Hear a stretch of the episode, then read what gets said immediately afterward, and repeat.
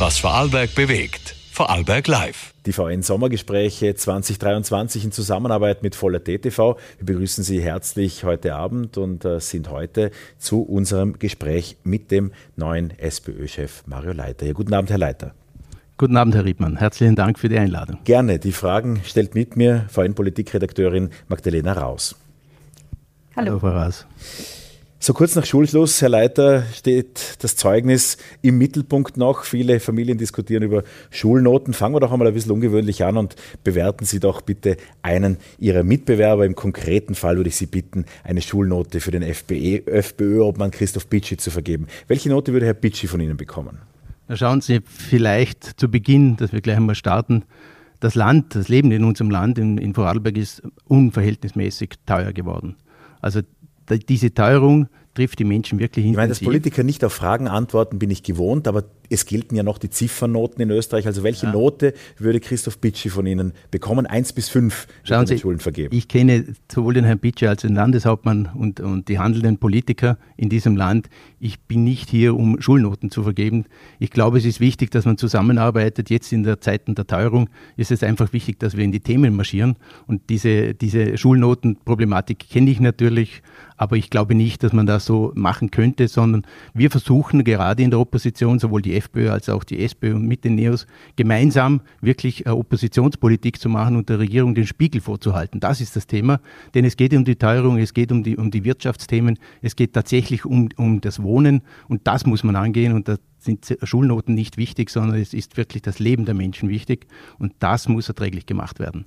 Jetzt sind Sie ja seit, erst seit einigen Wochen neuer SPÖ-Chef. Ähm, wie wollen Sie diese Aufgabe denn grundsätzlich angehen? Was haben Sie sich als erstes vorgenommen?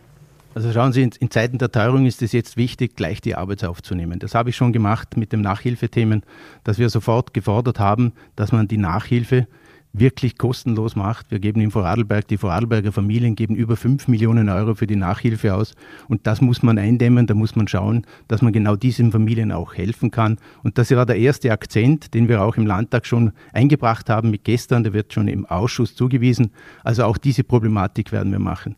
Ich werde versuchen, mit allen Parteien natürlich zu reden und auf Augenhöhe die Politik in Vorarlberg zu gestalten. Mir geht es tatsächlich um das das zu schaffen, dass es das Leben in, in Vorarlberg leistbar wird. Das ist das große Thema und da müssen alle anpacken, weil Dürrenmatt hat schon gesagt, das, was alle angeht, können auch nur alle lösen und daher ist es jetzt wichtig, den Schulterschluss zu ziehen und gemeinsam an einen Strang zu ziehen und diese großen Probleme, die derzeit anstehen, wirklich zu lösen.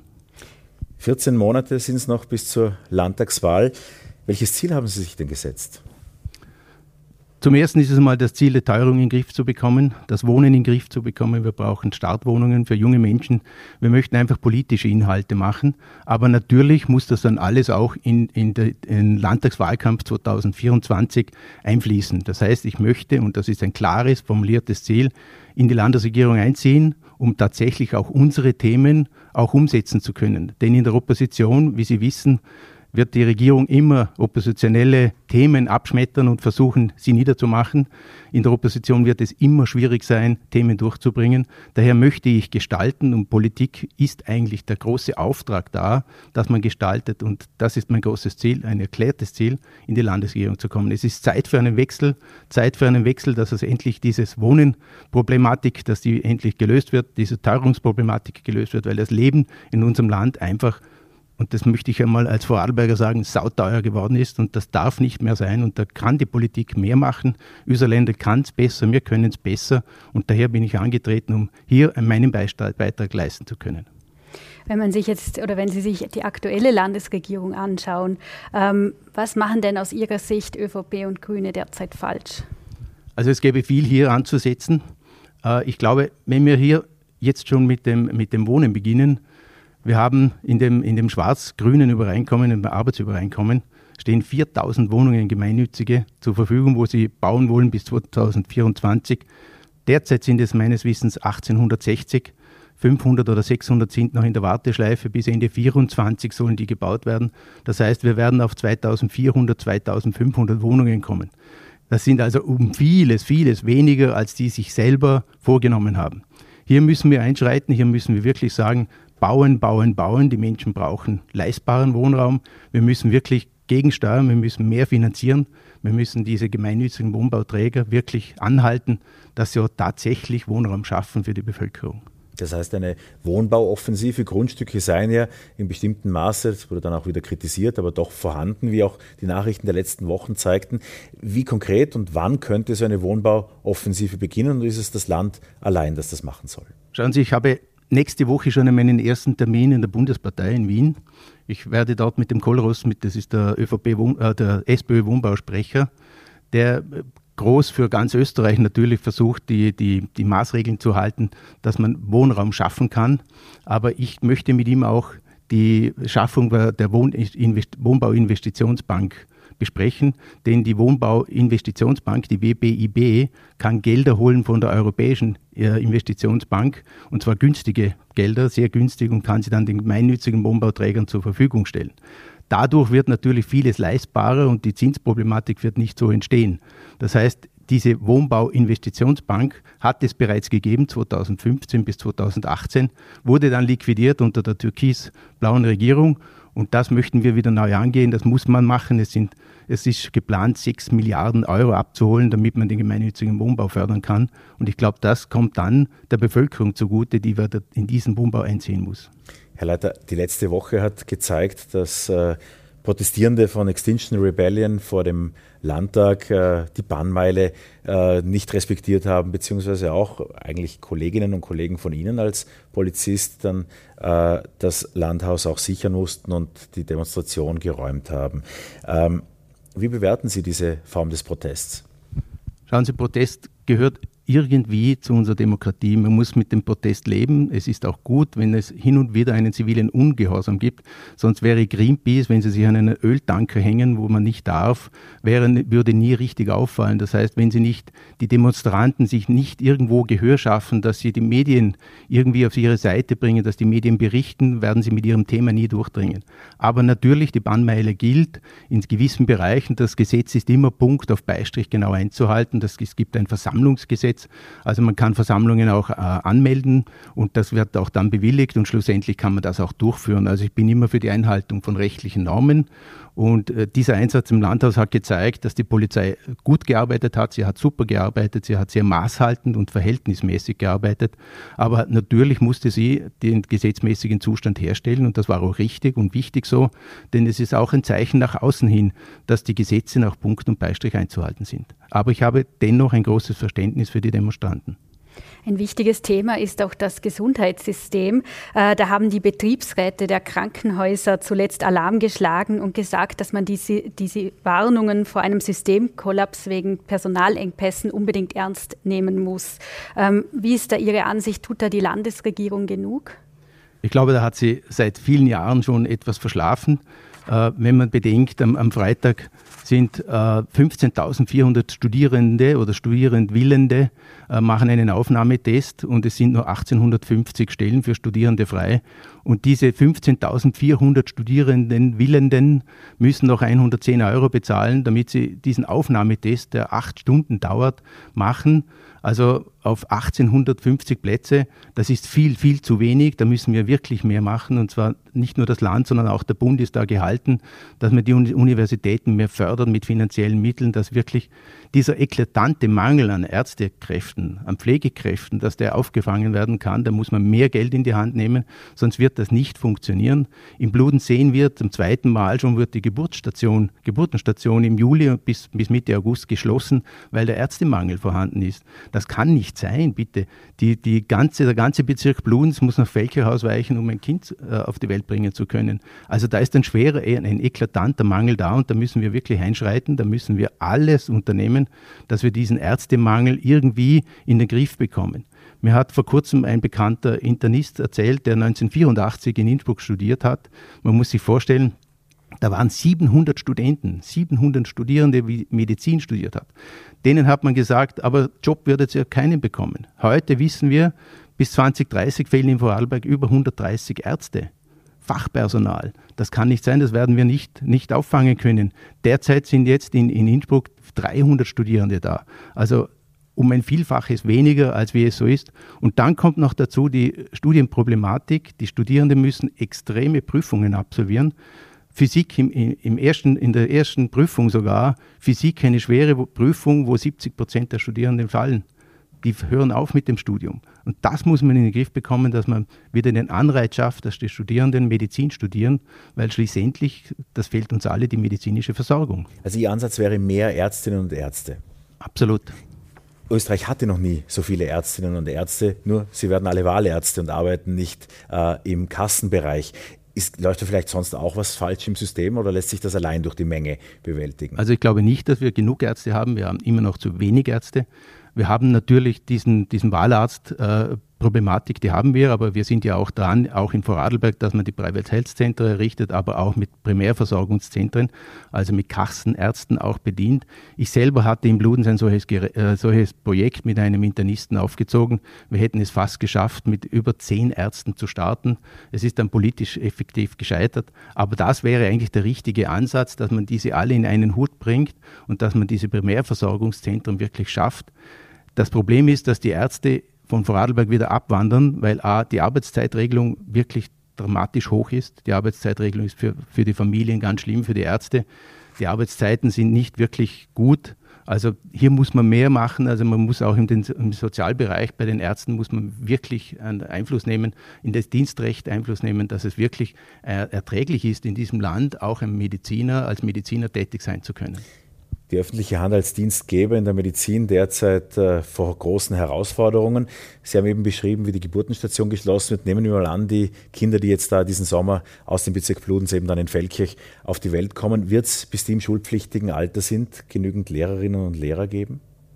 Ja, das Bildungssystem ist wie, wie im Gesundheitsbereich ein, eine große Baustelle. Wir wissen, dass wir österreichweit 1,1 Millionen Schülerinnen und Schüler haben. Davon sind etwa 350.000 Volksschüler dabei.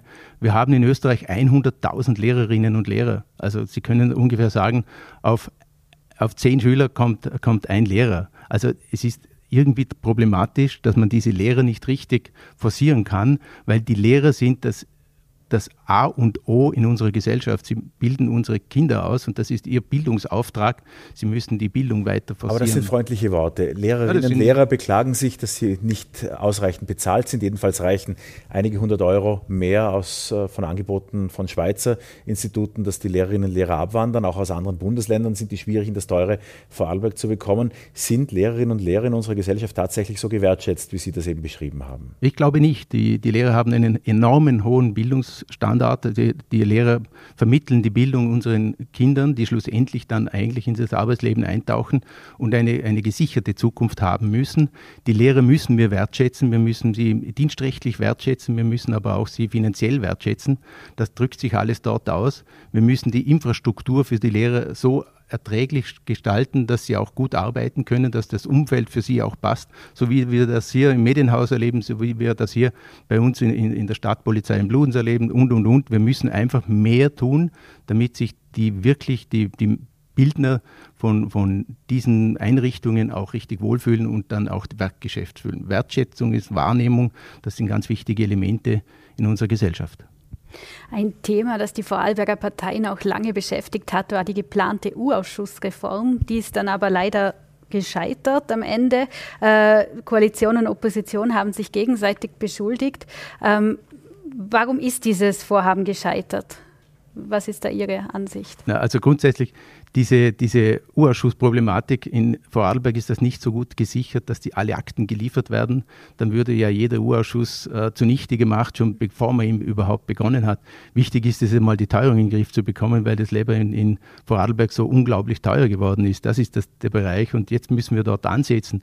Und diese Urausschüsse, ich weiß nicht, wenn sich die Politik immer selbst mit sich selbst beschäftigt, kommen wir nicht zu den Lösungen, was wir eigentlich anstreben. Die Menschen haben ein Recht darauf, dass sie ein, ein erträgliches Leben führen können. Sie haben ein Recht darauf, dass die Arbeitszeiten passen. Sie haben ein Recht darauf, dass sie gut und wertgeschätzt werden in der Gesellschaft und dass alles funktioniert, dass das öffentliche Leben funktioniert, von den Bildungseinrichtungen bis zu Gesundheitseinrichtungen, dass die Sicherheit funktioniert und, und, und. Also das ist die große Aufgabe der Politik und daher bin ich jetzt da, um wieder zu sagen, wir müssen zusammen gemeinsam Dinge lösen und nicht nur über uns selber diskutieren, was der eine falsch gemacht hat oder der andere. Im Bludenz habe ich das selber erlebt als Stadtrat für Betriebsansiedlung. Man ist immer politisch irgendwo mit sich beschäftigt. Der, der, politische Gegner versucht den anderen irgendwie einen Fehler nachzuweisen. In Wahrheit geht es aber um ganz, ganz was anderes. Es geht um das gesellschaftliche Leben. Es geht um die Wirtschaft. Wir brauchen eine gut florierende Wirtschaft. Wir brauchen Arbeitsbedingungen, wo die Menschen sagen, das gefällt mir, ich arbeite hier gern, ich möchte hier gern arbeiten und ich bleibe auch an diesem Ort. Das Problem ist der Fachkräftemangel. Es gibt drei Bereiche, finden, kriegen und dann behalten. Also drei Bereiche, finden, kriegen und behalten. Wie mache ich das, dass ich gute Fachkräfte so behandeln kann, dass, ich, dass sie sie auch bleiben? Der Elmar Hartmann, dem ich übrigens äh, herzlich gratuliere zur IV-Präsidentenwahl, ich kenne ihn persönlich, ist ein sehr umsichtiger, sehr umsichtiger Geschäftsführer der Gantner Elektronik. Und ich glaube, dass das ein, ein guter Bereich ist. Ich möchte auch mit ihm öfters jetzt reden, wie man wirklich gute Fachkräfte ins Land bringt, wie man gute Fachkräfte von hier aus selber ausbilden kann, damit wir wirklich einer gesicherten Zukunft auch wirtschaftlich entgegenstehen. Der Vorgänger von Elmar Hartmann, Martin Ohneberg als IV-Präsident, hat ja oft auch die Landkarte Vorarlbergs mit Baustellen übersät und der Landespolitik äh, deutlich gemacht, wo seiner Ansicht nach die Baustellen in Vorarlberg sind. Sommersaison ist es, die Baustellen poppen überall auf. Was sind Ihrer Ansicht nach die größten Baustellen für, die Vor für, für Vorarlberg, für das Bundesland? Also die allergrößte Baustelle ist immer die Teuerung in den Griff zu bekommen. Wir brauchen wirklich gute Kinderbetreuungsplätze. Wir brauchen einen Ausbau von Kinderbetreuungsplätzen, damit man auch Frauen wieder in die Berufswelt reinbringt. Das ist ein, ein ganz immens wichtiger Zugang. Wir brauchen im Bereich des Wohnens viel mehr Wohnungen für junge Menschen. Wir müssen Wohnungen bauen, bauen, bauen. Und da gibt es viele mögliche Ansätze mit der Wohnbauinvestitionsbank zum Beispiel, dass wir die wieder wiederbeleben. Wir können auch die ganzen, wir haben viele Flächen, die dem Land oder der Vogewose gehören. Wir sind ja die, eine der zwei größten äh, äh, Liegenschaftseigentümer. Wir können die im Baurecht zum Beispiel am gemeinnützigen Wohnbauträger stellen. Wir können aber genauso im Bereich der Raumordnung vieles ändern, dass wir hier auch Möglichkeiten schaffen, dass wir bei großen Bauprojekten, wo, wo äh, Bauträger bauen, dass man auch eine Gemeinnützigkeit vorsieht. Also es gibt ganz viele Ansätze und ganz wichtig ist mir in dem Bereich, wir haben 96 Gemeinden in Vorarlberg und die 96 Gemeinden brauchen finanzielle Mittel, um ihre Aufgaben bewältigen zu können. Geht es einer Gemeinde gut, geht es den Bürgern der Gemeinde gut, weil dann werden die Kanalgebühren nicht erhöht, die Wassergebühren nicht erhöht, die, die Friedhofgebühren nicht erhöht, die Musikschulgebühren nicht erhöht und, und, und. Also ein Vielfaches davon und vor allem auch die Kinderbetreuungseinrichtungen werden dort gebaut und die Gemeinden sind auch die Schulerhalter, die bauen auch die Schulen. Also die haben unglaublich große Aufgaben vor sich. Und das geht nur, wenn das Land und auch der Bund im Rahmen der Finanzausgleichsverhandlungen natürlich zuschießt. Sie haben die Kinderbetreuung relativ weit vorne genannt, da nachgefragt. Äh, die ÖVP wurde meiner Ansicht nach zu Recht lange genug dafür kritisiert, äh, die Kinderbetreuung relativ nach, äh, nachrangig zu behandeln, beziehungsweise nicht in dem Art und Maß äh, auszubauen, wie das vielleicht von gewissen Kreisen gewünscht gewesen wäre. Mittlerweile ist es aber doch so, dass viele Bürgermeister händeringend alles organisieren, was geht, alles machen würden, aber kein Personal finden am Ende oder uns dann doch nicht gewuppt kriegen. Wie, wie empfinden Sie derzeit die Begrenzungen, die es gibt und welche Chancen würden Sie sehen, die Kinderbetreuung noch schneller auszubauen? Also wie Sie vielleicht wissen, am 1. September tritt das neue Kindergartengesetz in, in Kraft und da wird das Land die Gemeinden mit 80 Prozent im Personalbereich unterstützen. Derzeit sind es 60 Prozent, aber das schaut nur nach außen hin gut aus. Ich habe mit einigen ÖVP-Bürgermeistern gesprochen, also beziehungsweise einige haben mich sogar angerufen und ihren Unmut laut gemacht, weil es entstehen enorme Kosten, kommen jetzt auf diese Bürgermeister zu, weil mit, mit 1.9. zum Beispiel gibt es äh, viele Gemeinden, die Kindergartenplätze schaffen, Kinderbetreuungsplätze schaffen, aber nicht mit 1.9., die haben schon vorausschauend gedacht, die haben das schon vor einem halben Jahr oder vor einem Jahr begonnen, die kriegen das nicht gefördert, sondern nur die, was neu ab dem 1.9. gebaut werden. Dann gibt es diese Vorbereitungszeit für die Kindergärtnerinnen. Das ist ein ganz wichtiger Aspekt, was jetzt jeder eine Woche hatte ungefähr, dass er sich vorbereiten kann auf die Kinder und die Eltern, geht das jetzt nicht mehr. Jetzt gibt es nur noch pro Gruppe 64 Stunden Vorbereitungszeit. Also massive Einschnitte und da muss man jetzt gegensteuern und dann wird es sicher im Herbst große Diskussionen gehen, ich freue mich schon darauf, weil all das, was wir jetzt mit der Kinderbetreuung auch reden, geht danach in die Schule über, geht in die Teuerung rein, geht in das Wohnen rein. Also überall, wo die Politik tätig ist, müssen wir die Schrauben anziehen und ich glaube, die Politik ist gehalten, dass sie ganzheitlich denkt, dass sie einen Klimafahrplan macht, was, wo wollen wir hin, wie viel Geld geben wir auch tatsächlich aus Ich möchte auch im, im Klimabereich, ich bin ein, ein, ein Befürworter der, der Energiequellen von überall, alles, was irgendwie technisch machbar ist. Wir müssen einfach neu Wind, denken. Windkraft wäre technisch machbar. Windkraft wäre, wäre technisch machbar, wäre, würde ich auch befürworten, an gewissen Stellen natürlich.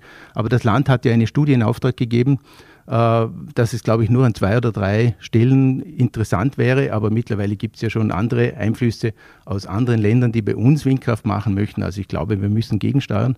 Wir wissen, dass die Wasserkraft alleine nicht in Vorarlberg ausreicht, um die, den Strom liefern zu können. Wir wissen also, wir brauchen mehr, mehr Ideen, mehr Innovation, wir brauchen Photovoltaikanlagen und da kann das Land sehr wohl ganz viel machen in diesem Bereich. Wir haben viele öffentliche Gebäude, viele öffentliche Flächen wie Schulen, Kindergärten, alles Mögliche, wo man mit Photovoltaikanlagen ausstatten kann, wo man wirklich erneuerbare Energien wirklich sammeln kann als Parteichef der SPÖ. Ähm, orientieren Sie sich eigentlich an Ihrer Vorgängerin Gabriele Sprickler-Falschlunger? Wollen Sie das ähnlich angehen oder haben Sie das ganz anders geplant? Ich glaube, ich möchte an dieser Stelle mal der Gabi Sprickler-Falschlunger danken für ihr Engagement. Sie ist eine sehr geradlinige, eine sehr professionelle Politikerin. Sie hat sehr gut gearbeitet und äh, an dieser Stelle auch mal den Dank, den offiziellen.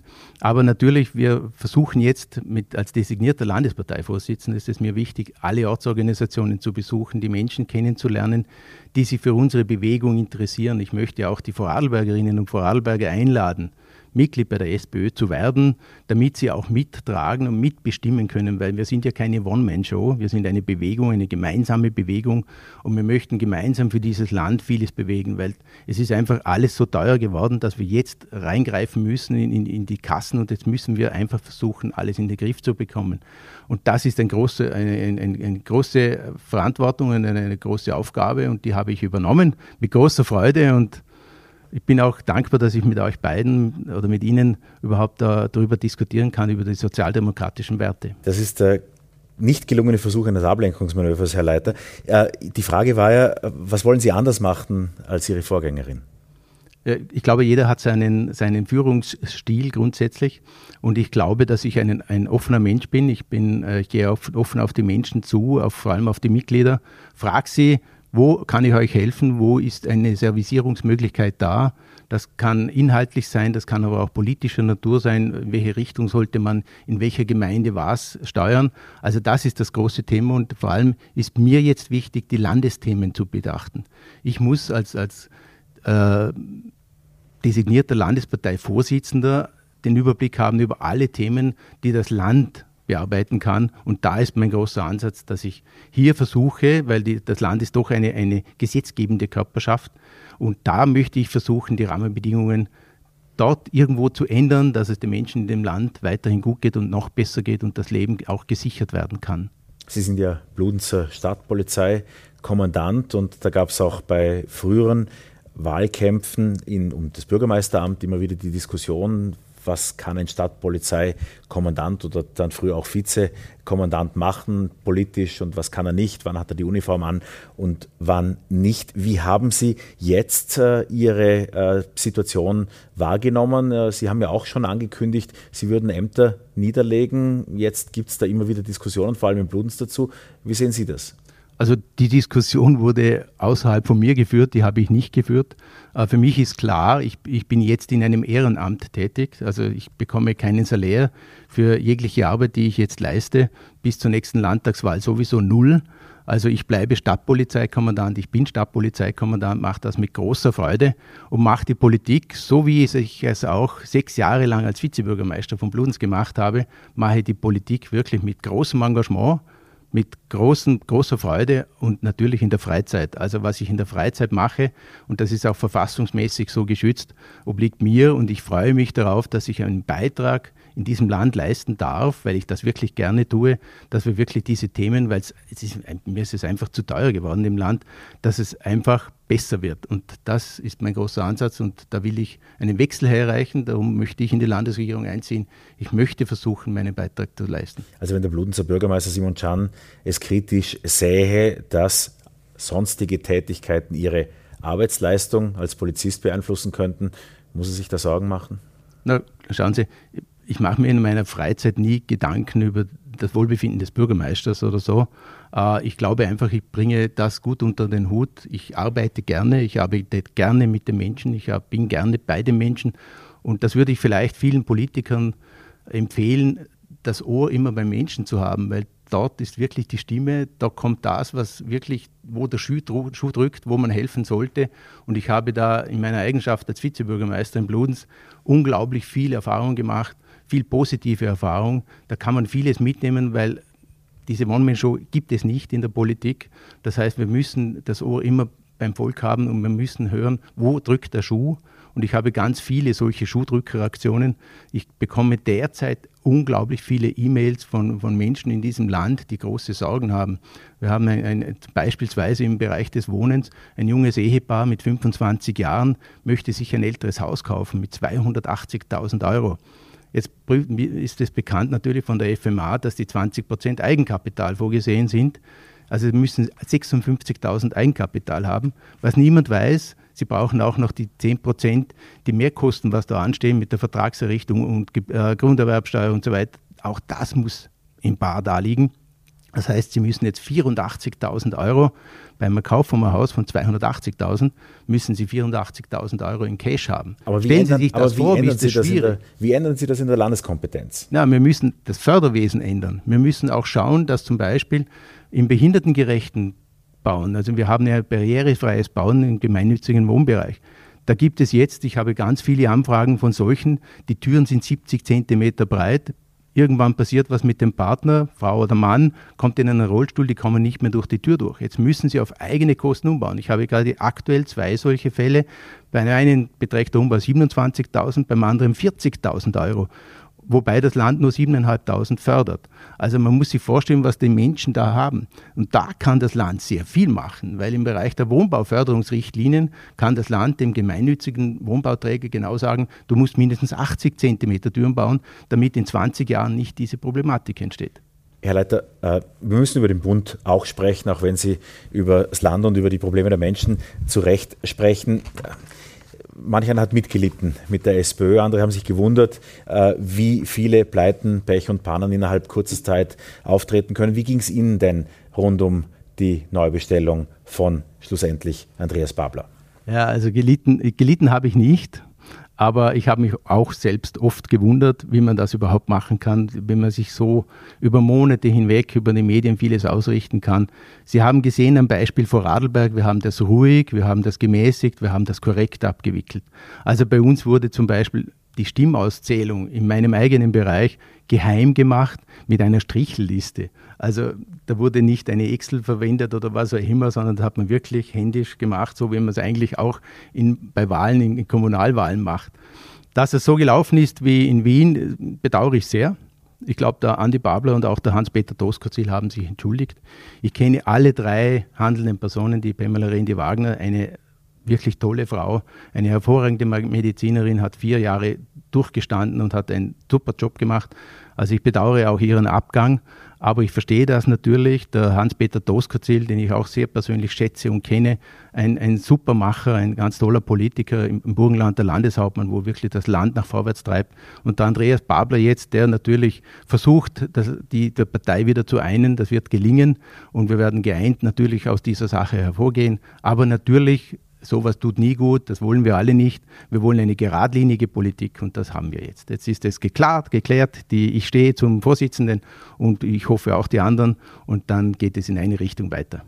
Jetzt hat Andreas Babler fährt einen dezidiert linken Kurs, hat sich auch schon selbst als Marxist bezeichnet, wobei es da auch ein bisschen ein Hin und Her gab. Wie sehen Sie das? Würden Sie sich selbst als Marxist bezeichnen? Ah, ich glaube, der Marxismus ist ja keine Staatsform. Also über sowas mag ich eigentlich gar nicht reden. Mir ist jetzt wirklich wichtig, dass man die, die großen Probleme löst, die wirklich da sind. Und, und, das geht nur, wenn man geeint ist. Also es gibt über gewisse Dinge, die der Andreas Babler jetzt publiziert hat, natürlich noch keine Beschlüsse. Die werden intern diskutiert. Das ist ganz wichtig in einer Eins davon ist die 32-Stunden-Woche. Wie stehen Sie dazu? Schauen Sie, die 32, also es niemand muss annehmen oder darf glauben, dass innerhalb der nächsten ein, zwei, drei, vier Jahre auf 32 Stunden reduziert wird. Das geht nicht. Es war auch 1970 bis 1975 nicht so, wo man von 45 auf 40 Stunden jedes Jahr um eines verkürzt runtergegangen ist. Es war immer eine große Diskussion. Wenn man in den alten Reichsratprotokollen liest, da war die Industrie immer fassungslos, wenn es um Arbeitszeitverkürzung ging. Äh, da war immer Weltuntergangsstimmung und am Ende war doch Produktivitätssteigerung. Mir ist wichtig, dass man ein Grundgerüst schafft, ein Grundgerüst und zwar ein gesetzliches Grundgerüst, wo man sagt, das sind die Rahmenbedingungen, sei es 40 Stunden, sei es 37 Stunden, wie auch immer, aber dieses gesetzliche Grundgerüst. Und dann ist wichtig, dass die Tarifpartner, also die Gewerkschaften mit der Wirtschaft verhandeln in jeden einzelnen Branchen und dass es wirklich so funktioniert.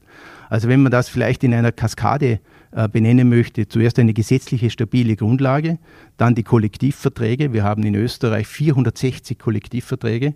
In jedem Kollektivvertrag ist ein Kapitel mit Arbeitszeitverkürzung drin. Dann der, der, dritte Bereich sind die, die, Betriebsvereinbarungen, die man branchenspezifisch nur im Betrieb auch macht. Und dann kommen als vierte Säule die Einzelvereinbarungen, wo der Arbeitgeber mit dem einzelnen Arbeitnehmer einzelne Vereinbarungen trifft. Und das ist ein harmonisches Werk und wir sind in dem Bereich wirklich die Gewerkschaften ganz wichtig, die machen einen ganz tollen Job und das muss auch so bleiben. Wir haben eine, eine große Vielzahl an, an, Unternehmen, eine große Vielzahl an Branchen und da kann man nicht alle über einen Kamm scheren. Herr Leiter, Sie wollen Regierungsverantwortung wahrnehmen, das haben Sie in diesem Gespräch äh, auch angekündigt. Ähm, wie soll sich das ausgehen, beziehungsweise was wäre Ihre Wunschkombination, dass die ÖVP in Vorarlberg weiter regieren möchte? Das scheint absehbar zu sein. Wäre es eine Zweiervariante, die sich auch ausgehen könnte? Ihre Partei rang doch in der Vergangenheit oft auch mit Einstelligkeit oder Zweistelligkeit. Ähm, oder wird es mehr Parteien brauchen? Also ich glaube, dass die Menschen in Vorarlberg erkennen, dass die Sozialdemokratie die richtigen politischen Positionen hat in den Ländern, in den Bundesländern, wo sozialdemokratisch geführt werden, sprich Wien, Burgenland oder Kärnten, die sind florierend. Die Kinderbetreuung oder überhaupt diese Anliegen werden sowieso gratis gemacht, kostenlos angeboten, aber auch wenn man den Freiraum anschaut, was die schaffen in diesen drei Bundesländern, ohne Konsumzwang öffentliche Dinge in Anspruch nehmen zu können, ich glaube, das ist lebenswert. Darum ist auch Wien die lebenswerteste Stadt auf der Welt. Man muss sich vorstellen, sozialdemokratisch geführt, die waren noch nie anders geführt. Also es funktioniert. Ich kenne auch alle handelnden Personen natürlich und das ist ein richtiger Ansatz und das möchte ich auch in Vorarlberg erreichen. Wie stehen Sie denn eigentlich zu dem Thema, auch von Babler gefordert, äh, Millionärsteuer und Erbschaftssteuer? Ich habe mit dem Andi Babler darüber schon diskutiert. Wir haben äh, richtig gefeitet, weil ich glaube schon, dass es eine, eine Vermögensteuer braucht, aber ganz sicher nicht, und das ist mit Mario Leiter im Vorarlberg nicht verhandelbar. Es wird im Vorarlberg niemanden treffen, der ein Häusl gebaut hat und dass der eine Vermögensteuer zahlt. Denn man muss sich die Liegenschaftsbewertungen anschauen. Im Vorarlberg liegt er ganz hoch. Die Liegenschaftsbewertung im Burgenland ist er vielleicht etwas niedriger, und zwar um ein, einiges. Also man muss da diese, diese Achse zwischen Westen und Osten genau betrachten. Also wenn man von mir aus auf rauf geht auf drei oder fünf Millionen, dann trifft es keinen Vorarlberger Häuselbauer. Ich will auf Amazon und so weiter, die großen, wirklich die großen äh, Industrieunternehmen, die ganz großen, die hier nicht einmal einen richtigen Standort haben und keine Steuern zahlen, die sollen das zahlen, aber nicht der Vorarlberger Häuselbauer.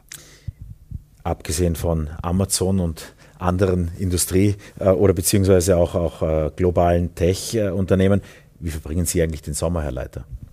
Ich bin wahnsinnig gerne am Bodensee.